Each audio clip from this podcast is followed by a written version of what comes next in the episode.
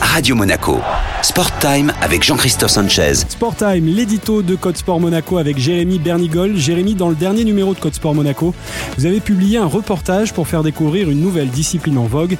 Ça s'appelle le Beach Rowing Sprint. Oui, Beach Rowing Sprint ou aviron de plage en français. Ça a été lancé en 2015, mais la discipline connaît un grand succès depuis quelques mois. C'est une épreuve qui met le sprint de 50 mètres sur la plage, slalom sur l'eau sur 250 mètres avant un dernier sprint sur le sable.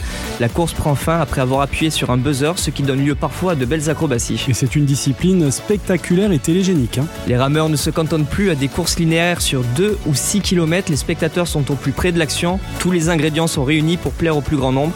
D'ailleurs, on prête un avenir olympique au Beach Rowing Sprint dès Los Angeles 2028. Et Monaco a d'ailleurs rapidement suivi le mouvement. Six rameurs de la société nautique ont participé au championnat du monde fin septembre au Portugal. Parmi eux, Ludovic Dubuis, Guillaume Blanc et Donovan Savary ont chacun remporté une médaille d'argent avec l'équipe de France.